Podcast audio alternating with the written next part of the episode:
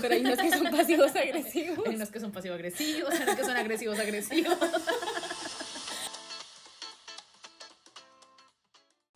Bienvenidos a Experiencia Au Pair. Yo soy Tefa Y yo soy Carla. y recuerden que pueden escucharnos en otras plataformas como Spotify, Google Podcast y Apple Podcast. Y los invitamos a que nos sigan en nuestra red social Instagram como experiencia.auper.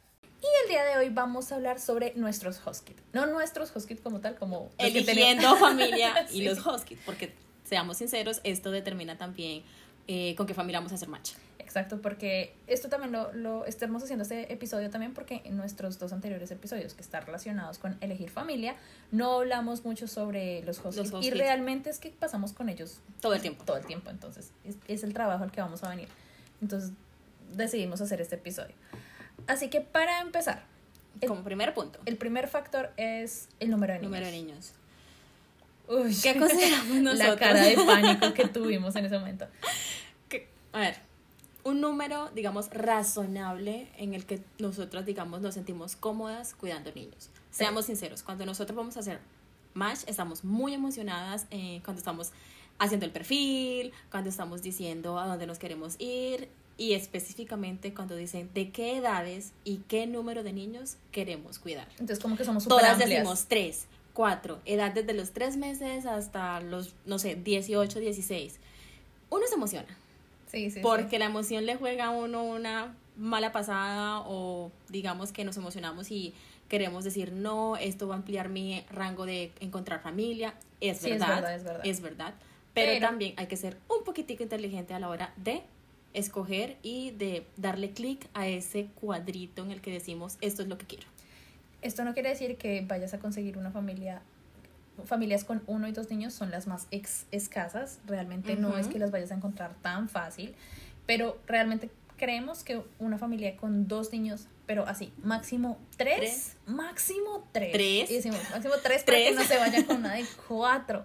Porque realmente desde ya desde tres empieza a ser un poco pesado. Sí. Depende de las edades, dependiendo de los horarios y dependiendo de algunos otros factores que les vamos a ir enumerando. Les aconsejo así como que tomen nota, que escriban más o menos eh, con qué familias están entrevistando, cuántos niños son y las siguientes cosas que les vamos a nombrar para que pues no hay familias perfectas eh, y hay familias de muchos colores y sabores, ah, formas y tamaños, en fin. Y, Para y- el gusto de los colores. Sí, y las exacto. familias. entonces, va- va- vamos a ver diferentes factores. Entonces, para nosotros un factor importante es que los niños no sean más de tres. Y estamos siendo Sí. generosas, porque es que hemos visto niñas que han tenido niños de tres y, Y les, les ha ido muy pesado, bien. les da pesado. Pero, o también O les va les va muy bien pesado. y que la familia es súper linda y que no sé qué. Entonces, estos van. Depende de los niños y otros factores, el número de niños y otros factores. En mi caso, yo he cuidado una niña y pues me encanta porque literalmente tengo todo el tiempo para ella. Eh, el laundry es solo para una niña y aparte Sí. pues le enseñé como que lo haga ella sola. Eh, entonces ya, ya van a ver en los siguientes puntos porque les decimos que depende mucho el número de niños. Yo sí que tiro la toalla y cuido a dos. Ah, Uno y medio. mentiras. No, qué exagerada. mentiras, mentiras. El segundo factor es edades.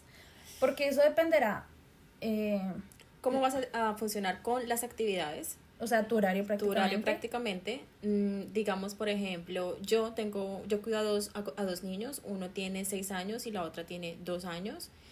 Eh, me tocaba, al principio me tocaba como mirar qué actividades podría hacer con los dos para compartir tiempo con los dos porque la bebé estaba muy bebé hace un año y había cosas que el niño quería hacer pero que yo no podía hacer con él porque la niña necesitaba más cuidado en ese momento. Ahora yo hago actividades con los dos y los dos eh, los hago como que compartan tiempo junticos y me ha ido súper bien. Pero si digamos, Por ejemplo, Tenemos- digo otro- otras cosas relacionadas con el horario. Porque depende si ellos van a la escuela, ¿cierto? Entonces, si los niños están muy chiquiticos, o sea, como muy bebés, entonces muy probablemente tu horario sea las 45 horas, de 8 de la Como a mí, mañana a sí. 5 de la tarde, todos los días, ¿cierto? Y tú cuidas a la niña y cuando el niño va al colegio, lo llevas al colegio y lo traes. ¿cierto? En mi caso, por ejemplo, eh, yo trabajaba una hora y media de la mañana, o digamos dos horas en la mañana, recoger a la niña, o sea, todo el día libre, recojo a la niña en la escuela, tres y media de Tres la tarde, eh, estoy con ella hasta las seis, siete de la noche, y ya, ese es mi horario. Estoy solo con una. puede pasar igual si tienes dos o si tienes tres, porque los tres están yendo a la escuela. Sí, los tres están yendo Sí, a la escuela. los tres están yendo a la escuela, si son niños de 6, 8 y 9 años, ¿cierto? O a partir de los tres o cuatro que ya empiezan a ir a la escuela. Pero si tienes un bebé de seis meses, tienes otro bebé de dos años y tienes otro bebé de cuatro años, digamos que el de cuatro ya está yendo a la escuela, pero tienes a uno de dos y a uno de seis en la casa, que a esas edades necesita mucha atención el bebé porque pues tiene seis meses y tienes que estar pendiente de que no se vaya a ahogar con comida, de que Etcétera, esté sí. rodando por la casa. Y la de dos años pues va a ser un terremoto. Ya sabemos cómo Carla cuida los bebés, ¿no? Y la de dos años pues es un terremoto como la mía. Entonces, digamos que ahí te toca estar cuatro ojos, ocho manos, cuatro pies. Entonces es como también evaluar qué edades, dependiendo de cuántos niños son, evaluar qué edades te sentirías cómoda eh, estando en, aquí en como, como. Eh, otra cosa es que hoy estaba viendo unas publicaciones y preguntaron como si han tenido como niños de la misma edad o como dos niños que sean bebés y las que Como gemelos. justamente dijeron como ah yo tuve gemelos y parece que es muy bonito tener gemelos eh, sobre todo cuando o sea como que los tienes chiquiticos chiquiticos Sí. que los agarras desde que desde que nacen dicen como Es- lo, me encanta es agotador o me cansé o ta ta ta ta Sí, ta, claro. pero pero la verdad lo disfrutan mucho porque igual son solo los dos y no es como Al mismo no tiempo, como que los dos están creciendo al mismo tiempo y no tengo que estar haciendo actividades para uno mientras el otro está durmiendo, por ejemplo. Exacto. Y lo otro, pensemos en niños más grandes. ¿Cuál es el problema que hemos visto con los niños que son más grandes? Empecemos con niños de pronto de 8, 9, 10 años, empiezan no- Preadolescentes. Ah, parecen, ya, parecen ya preadolescentes. Sí. Pareciera que es un poco más difícil entre más grandes eh, conectar con ellos, porque de pronto pueden ser niños muy fáciles, como los hay realmente, Ujú. pero pueden de pronto ser niños un poco más complicados, que de pronto no quieren que estés que no ahí. quiero ser es, es, es Sí. que están en la edad de que soy yo, quiero hacer mis actividades, que por ejemplo de- a los de nosotros les llegó la pubertad temprano, No, no quieren hacer No, actividades yo- con nosotras. Yo creo que nuestra, edad, por ejemplo, los más pequeños, to- todos tienen un pero. Los más chiquiticos, cuando ven a los papás, quieren estar con los papás. Uy, sí. Tú eres un poco pegado a la pared a veces cuando están los papás. Sí. Y ellos van a querer estar con los papás y ven los papás y lloran y quieren estar con ellos y bla, bla, bla, bla, bla. Entonces, digamos, si la host mom trabaja en la casa, puede llegar a ser un problema, ¿cierto? Si los niños están más grandes, puede que ellos ya quieran hacer sus cosas y no quieran estar contigo, Contigo. y a proponerles actividades va a ser un tedio, etcétera, etcétera. Y de pronto si son más jóvenes, esperemos que la familia no espere que tú, si ya tienen 12, 13, 14 años, que tú les Los estés haciendo laundry. o haciéndole los juguetes, o sea, haciéndoles actividades porque esos niños ya son adolescentes. Adolescentes, Y ya están como, como dices tú, solo, que no quieren que le los molesten o que les hablen. Es como, o sea, tú vas a ser como, ay, qué mamera esta vieja. Ah, probablemente. Igual también conocemos casos de esta chica que se hizo súper amiga de, los la- chicos y pues ella era la, la que los conducía, como lo dije anteriormente, los conducía a la escuela, los llevaba a, la- a las actividades de, no sé, de béisbol. Y Pero cosas se hizo Pero se súper uña magre- uña, uña y uña mugre. mugre, literal, con la chiquita. Y que Y digo entre comillas chiquitas porque ya tenía 11, 12 años y para ella es la luz de sus ojos y se llevan súper bien. ¿Por qué? Porque congenió tanto con ella porque era con la única que estaba todo el tiempo. A los Ujú. otros como que los llevas a sus actividades y listo. Entonces, para que tengan en cuenta, depende de las edades y ustedes como qué tan cómodos se sientan con niños tan pequeños o con o pues realmente que consigan niños más grandes y en teoría independientes tampoco les asegura pues lo mejor es como ustedes con qué se sentirían más home- más con más cómodos. Confi- cómodas. Y aquí quiero hacer como un paréntesis, que ya lo hemos hablado en capítulos anteriores. Todo también depende qué crianza tengan los niños con, con sus padres. Para el siguiente tema tenemos activos o pasivos y básicamente es qué actividades les gusta hacer o qué actividades puedes hacer con ellos. Eso básicamente Lo sabemos preguntándole a la familia durante las entrevistas. ellos a veces te pueden decir que los niños están en té, que les encanta el teatro, que les gusta el arte, que les gusta eh, la música, Música, pintar, pintar. hacer como manualidades, etcétera, y pues eso puede ser afín a, a tu pues a, tus a tu gustos. personalidad. O pueden ser niños supremamente activos que les gusten mucho los deportes, que les guste el fútbol, el fútbol americano, que les guste la cross, que les guste correr, que les guste saltar. Y pues, para un ejemplo sería, si para mí, para mí hubiera sido muy difícil cuidar de pronto dos niños, así fueran solo dos, entre edades de 8 y 10 o un poquito más grandes, que estén Que en fueran demasiado deportes. activos. Sí. Porque yo no soy tan activa, yo soy más de sentarme a Artes. leer un libro, colorear con la niña, sí, salgo Más a montar. artística. Yo salgo a montar bici con ella y cosas así, pero no es súper deportivo, como vámonos a correr como una hora. Hay niñas que sí, que sí están en deportes y que, no sé, se le miden a, a A este tipo sea. de actividades. Digamos que yo estoy como right in the middle, como en la mitacita, porque, uy, yo creo que yo no tengo como los extremos, pero sí como los medios. Uno de ellos sí es, parece un canguro, yo siempre hago esa misma eh, descripción y es, él parece un canguro en la casa. Salta de, de esquina a esquina, porque de verdad salta de esquina a esquina. Tiene mucha energía. Tiene sí. mucha energía. Entonces, cuando yo lo veo así como muy activo, yo le digo, vamos, coge una pelota, nos vamos. Me los llevo a caminar a los dos y me voy a un campo abierto a chutar pelota. Me pongo a correr con ellos. Y ya cuando me canso, pues los pongo a correr a los dos. Pero es como sacarlo porque es que si no me va a volver loca. Igual es un niño de 6 años que sí tiene mucha energía, pero por ejemplo no está en deporte. No está en o, o deporte, los papás no lo han metido, digamos, en cosas relacionadas con deporte. Pero hay Y- familias. Y a este, a este chiquito, pues le gustan mucho las artes también. Le encanta dibujar. Entonces, digamos que es por un lado y por el otro. Entonces, cuando él está como que no quiere hacer nada, nos ponemos a cantar, nos ponemos a dibujar, A nos ponemos a bailar. Yo cocino con él, le encanta aprender cosas. Entonces, es como, como un balance. Es como también encontrar un balance. Y de pronto también esto va relacionado con que las, las, las familias les puedan decir a ustedes si ellos están en actividades. Es decir, eh, no, es que los niños después del colegio hacen tal actividad, no, es que los niños después de esto van a... No, es que eh, hay, hay familias que los tienen en, en diferentes actividades, en deportes o en clases, y de pronto eso también les va a ayudar a ustedes como, bueno, yo no soy buena en deportes, pero es que ellos lo tienen, tienen en deporte, en sí. algo relacionado con eso, y pues él va y gasta su energía Gasta su energía. y. Que para mí es una ayuda. La verdad, eso es mucha ayuda. Mucha ayuda. Eh, es una gran ventaja y pues porque no vas a tener que, digamos, que utilizar toda tu energía en eso y pues vas a poder, digamos, repartir tu tiempo, digamos, si tienes más de un niño. Eh, digamos que las actividades, si son pasivos o activos, eso también te ayuda a ver un poco, digamos, el perfil de la familia, como en qué están interesados ellos y de pronto Que están pues, buscando de pronto como en ti para compartir con los niños. y pues tú también te das cuenta si tú realmente podrías estar como en ese tipo de actividades o no mucho.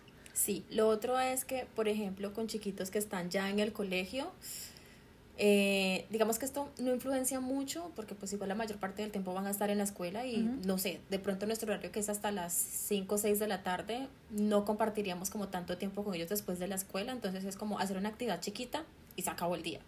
Pero para esas niñas que eh, están cuidando niños que de pronto no están yendo a la escuela o que pasan más después de las 6 de 7 de la noche con ellos, de pronto sí es como un poquito más. Igual, de van a estar con ellos en actividades. van a estar acá hay winter break, acá hay spring break, acá hay sí, el verano, está el verano el- que es el break más largo. y van a tener que estar con ellos, a menos que los niños los manden a campamento y eso no pasa tan seguido, no los mandan a campamento Ujú. a la gran mayoría tampoco, entonces Después de cierta edad, algunos.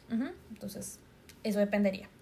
Para el siguiente punto, vamos con necesidades, Necesidades especiales. especiales. Obviamente la agencia o obliga a los papás a decir si los niños tienen alguna necesidad especial. Sí. Son, Es un requerimiento. eso es muy específico, no es que tú vayas a llegar a una casa donde tenga un niño. Y te ven con necesidades Sí, especiales, es una sorpresa para ti o digamos que lo acordaste entre comillas con la, con la familia. con la familia. Eso te lo tiene que decir por adelantado. Realmente lo que hemos visto eh, es que la- mm, generalmente cuando un niño tiene necesidades especiales, que hay muchísimas, eh, real- la, la persona que viene es porque ya ha, Ha tenido experiencia, ha tenido experiencia con este tipo de, de, de cuidados.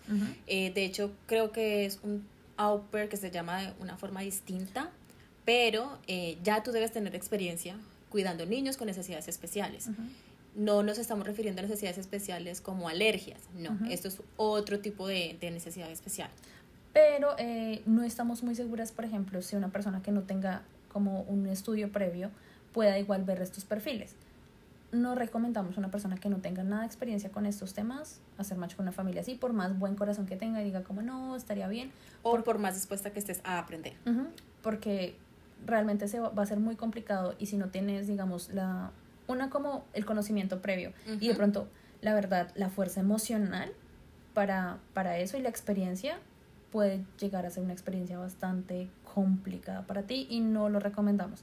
Realmente eh, lo decimos como muy al aire y va a quedar muy corto este tema porque digamos no hemos, solo he conocido una persona eh, que no era latina, era una persona de Alemania que está con una persona de cuidados especiales y me contó la experiencia. Dice como adora al Husky, adora a este niño, em, pero, pero cuando me contaba de qué se trataba, mi corazón como que se arrugó porque es un niño que literalmente no se podía mover, Ay, que no. lo tenía que alimentar, que lo tenía que, que cambiar todo, que el niño solo podía como ver cosas, que es, mm, o sea, no, es una situación que Te puedes encariñar mucho, pero yo digo que el choque emocional y, y no sé, ay, no sé. O sea, yo creo que uno muy sí- fuerte. yo creo que tienes que ser muy fuerte emocionalmente. Y yo creo que uno debe tener cierta experiencia para, Sí. para manejar eso. Sí, es como, no sé, los psicólogos que cuando son psicólogos igual tienen que ir a terapia porque tienes- Necesitan Sí, terapia. exacto, entonces como esa descarga. Si, si no has tenido experiencia, así desde ya decimos como no lo recomendamos.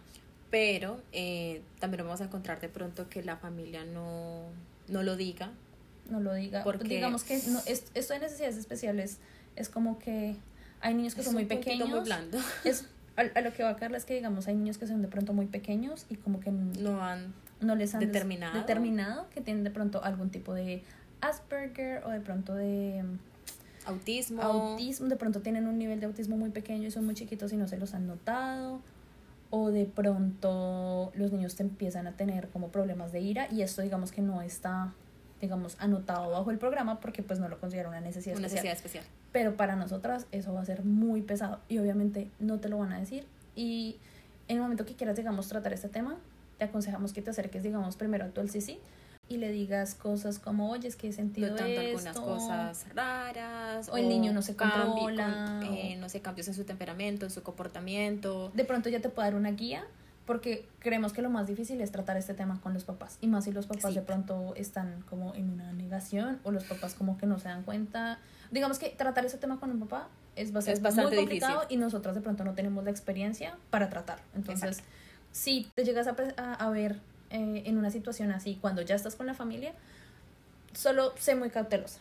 Es lo único que podemos Sí. decir. Y como último punto tenemos Educación y apoyo de los papás. Y con educación no nos referimos a si ellos van al colegio o no, sino qué tipo de educación hay en la Tienen casa. en casa. Sí, exacto. Es un punto que para mí es muy, muy clave porque... Uy, ¿cómo empezamos este tema? Ah, Es eh, que de, de eso se va, se va a basar también la relación que vas a construir con los niños y cómo vas a lidiar con ellos. Empecemos por entender y saber que igual en Estados Unidos es una cultura diferente. Totalmente distinta. y que probablemente vayas a chocar. O sea, lo más seguro es que vayas a chocar con muchas cosas de las que, de las que pasan acá Sí. porque no estamos acostumbrados. A nosotros pues nos crean de otra forma. Eh, Como vemos- latinas. Sí, nos, como latinas, exacto. Y, y la educación, pues acá vemos que Es un Pues, poquito más flexible. es más flexible. Creo que es más permisiva. Para mí en algunos, en algunos puntos es un poco más permisivo. Y como que está igual, o sea, lo que me gusta, o sea, eso tiene para mí, o sea, Pros y contras, sí. para nosotros es opinión personal, ¿no? O sea, nosotros no somos psicólogas, no, sí, pero... eh, Pero tenemos experiencia criando niños. bastante. Eh, entonces, digamos que sí es un poco más flexible, más permisiva. Eh, que me gusta es que se centran los niños Se en que es muy importante pues su Se les da voz. se les da una voz se les, les da como una opinión o sea que ellos se puedan se expresar puedan expresar. Y yo creo que es algo que tiene mucho los norteamericanos. Y es que si tú te sientas a hablar con alguien, pues digamos con alguien con el que tú puedas entablar una buena conversación y darle a los niños desde temprana edad como esto de estarse cuestionando, de estar preguntando, exacto, sí. de poder entablar una conversación, eso de verdad me, me parece que es un súper buen, una buena herramienta para nosotros ya después de que despeguemos en el colegio, en la universidad, en lo que sea. Entonces, digamos que ese es como uno de los puntos buenos que Sí, sí, nosotros sí. vemos en el tema de la educación y la cultura. que siento que en la que los estamos limitan ahora. como como no, No, lo- como- do- no los push down. Sí, exacto, como que no los limitan. Pero algo que con lo que no hemos, o sea, como que no vamos, es que sentimos que no hay como un respeto por los por los papás. o por los adultos. Eh, hay, hay- pero eso va a variar, o sea, eso sí va a variar muchísimo. Dependiendo de la familia. Eh, hemos visto familias que desde al niño no se le puede decir no hasta tú a mí me respetas y no me contestas y me vas a escuchar, ¿cierto? Que es un poco más a lo que nosotros estamos eh, Acostumbrados. Eh, realmente no, acá a los niños no se les pega, o sea, la verdad No. no, se les pega, eso no, no, no. no, pasa. Eh, si es de pronto que una palmada o algo así, eso es como... Pero es porque han mucho, hecho es- algo Y no, lo que pasa es que yo sí siento como es que para dejar un antecedente. Sí, y lo que yo siento es que viene de otra forma. Para nosotros de pronto alguna palmada era como más como de la molestia de nuestros los papás, del enojo de los pero papás. bueno, digamos que eso va para otro lado. Pero, pero en general, lo van a ver así, que los papás, o sea, si hay un, los papás cuidan mucho a sus hijos, creo que los, a veces... ¿Los sobreprotegen? Puede tender a sobreprotegerlos, pero también son muy flexibles, como por ejemplo, no sé, si el niño se pone a llorar y quiere el iPad, entonces se le da el iPad para que no llore, ¿sí? Cosa que para mí es como, ¿vas a llorar por el iPad? Pues no te, doy, un motivo para llorar, no te doy el iPad. no te voy a dar el iPad porque no voy a ceder ante tu lloro, tu, o sea, tu manipulación. Porque sabemos que nos están manipulando, o pues al menos yo lo veo así. Exacto. Yo eh, eh, yo soy un poco más estricta, o sea, pues creo que nosotras en nuestra cultura somos un poco más estrictas y nos hemos eh, dado cuenta que las niñas que tienen como una buena relación con sus familias y desarrollan como esa eh, confianza con los, con, con, los niños, o sea, y es, ellos los, los niños terminan respetando, mucho a la, Y, con respeto no queremos decir que no construyan una buena relación con los niños. Los niños igual nos, nos quieren, se, se, se, crea un vínculo muy bonito y muy fuerte, pero al mismo tiempo ellos lo ven a uno no como la autoridad, sino como una persona que a la que escucho, a la que respeto, pero a la que también quiero. Y para mí es muy importante que en serio nos escuchen porque va a haber un punto, van a haber momentos en los que uno necesita que el niño lo escuche a uno por su propia seguridad, ¿sí? Por ejemplo, alguna vez escuchaba hace poco una historia de una chica que, pues es que el niño no estaba fuera de control, nunca escuchaba a nadie, nunca hacía nada, y lo que pasó fue que lleva saliendo al parque con el niño y como el niño nunca hacía caso, la soltó y salió corriendo a la mitad de la calle. Afortunadamente nada pasó, pero ese tipo de situaciones es mejor. Y las cosas pasan en dos segundos. Sí. ¿Y qué pasa? Cuando yo llegue a la casa y le diga a los papás qué va a pasar. Por eso decíamos, educación y apoyo de los papás van de la mano. Porque si tú llegas a la casa y tú tienes una forma de hacer las cosas y tú pues sientes que... No puede funcionar. que puede funcionar o hablas con ellos y los niños te están haciendo caso. Pero llegan los papás y se intrometen y dicen como... Desautorización. desautorización. Entonces, un ejemplo chiquito. Eh, quiero ir al parque en bicicleta. Y uno ya les dijo no porque no sé, estaba lloviendo o estoy, estamos cansados, no puedo cargar con los... No sé. O ya tú tenías algo planeado, ya tenías un cronograma y los papás dicen, no, eh, es que él quiere ir a montar bicicleta, entonces te van a ir a montar bicicleta. Y es como, o sea, yo estoy, ya tengo un, horario programado con ellos y tú le estás diciendo a los niños, no vas a hacer, sí vas a hacer esto, pero ya, no sé, Pepita tenía un, un, programa con los niños. Y, no, y, eso, y eso es el ejemplo más bobo. ejemplo, Es el ejemplo más bobo, porque puede pasar como te tienes que comer toda la comida. El niño llora, patalea, la mamá lo escucha, la mamá. baja, o va le dice a la mamá, y la mamá le dice, no, no, no te preocupes, no tienes que comer. No tienes que comer. Te está desautorizando, entonces el niño no te va a escuchar con cosas muy simples entonces creo que por ahí, por eso es que decimos la educación, o sea, cómo se educan a los niños en casa y qué apoyo recibes de los papás. ¿Cómo apoyo recibes de los papás? Porque en, en nuestro caso, que ha sido como muy positivo, es que a mí yo estoy haciendo algo, pasa algo, eh, la, la, niña les, le, habla a alguno de los papás como, ¿puedo hacer tal cosa? Es como, ¿qué dijo Tefa?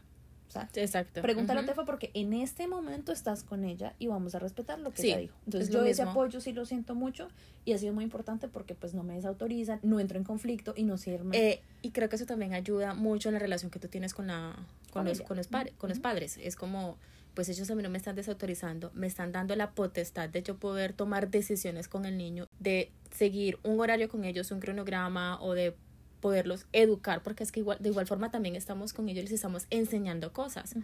Igual a mí, por ejemplo, mi, mi hijo Dasma siempre me ha dicho como, a mí lo único que me interesa es que mis hijos estén bien y que estén felices. Y yo veo que ellos están bien y están felices contigo, ya lo que tú ofrezcas a partir de ahí para ellos es ganancia. Es, es, como que los papás también confían en uno y uno siente esa confianza y uno dice como, bueno, ellos saben lo que estoy, que estoy haciendo y confían en que lo que yo estoy haciendo está bien.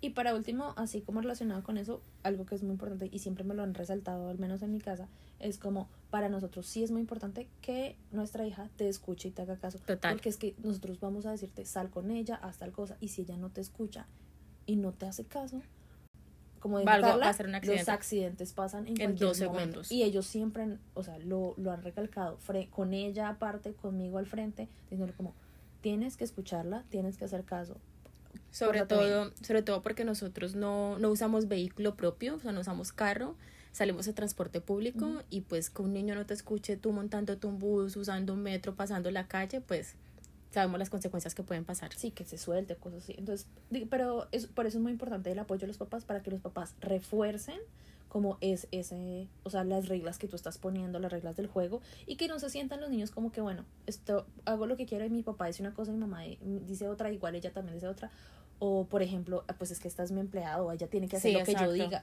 que eso ya es como cosas peyorativas. Entonces, e, ese, ese tipo de cosas las van, es más, es más complicado de verlas, pero yo creo que es importante si ustedes están haciendo a construir si, digamos, antes del match, como estoy haciendo el match, ¿cómo hago yo para preguntar eso? Pues uno le puedes preguntar a la, a pero digamos que no se dio la oportunidad o que quieres preguntarles. Una buena pregunta es, eh, ¿cómo disciplinan a los niños? ¿Qué pasa si los niños no me escuchan? No me escuchan. ¿Ustedes qué van a hacer? ¿O cómo lo vamos a manejar? O cómo vamos a manejar el tiempo cuando yo esté con los niños y ustedes estén en casa, por ejemplo, para esos papás que trabajan desde la casa. Creo que sí, exacto. Si alguna, si el, el host dad o la host mom eh, trabajan en la casa, es importante como preguntarles como, bueno, ¿qué pasa si pasa esto? O sea, ustedes me van a apoyar porque la host mom y el host dad pueden estar en la oficina. Mi host mom trabaja en casa.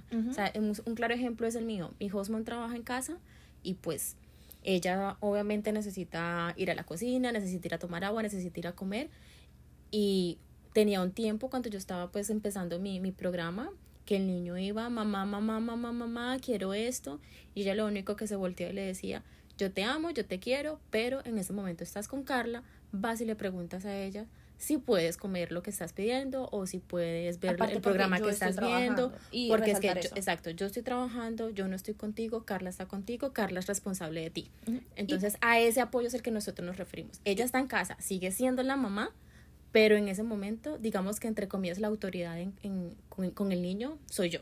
Aparte porque pasa lo contrario, como ella, ella está acá trabajando, los niños lloran, los niños gritan, algo pasó. Exacto. Y ellos están, tú estás lidiando con ellos y no va a ella subir o bajar, no importa. A ver, ¿qué eh, A decir, ¿qué pasó? ¿Por qué el niño está llorando? Es porque los niños lloran, ¿sí? Y si tú estás trabajando desde casa, tienes, los papás tienen que aprender a lidiar con eso. Exacto. Y no es como que ellos van a venir a tocar la puerta y yo les voy a abrir la puerta y les voy a decir que sí a todo lo que ellos digan. Entonces, Pueden preguntar eso si alguna de sus hosts trabaja en casa, porque la verdad he visto sí a muchas niñas sufrir cuando los hosts trabajan en casa y se meten mucho como en ese tipo de tema. cosas. Entonces es bueno preguntar. Se les meten en el rancho.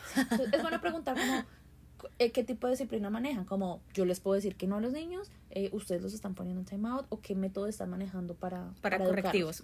Para los correctivos. Y creo que eso sería todo. Pero antes de irnos, obviamente tenemos que ir como una historia de terror. Nuestra historia de terror.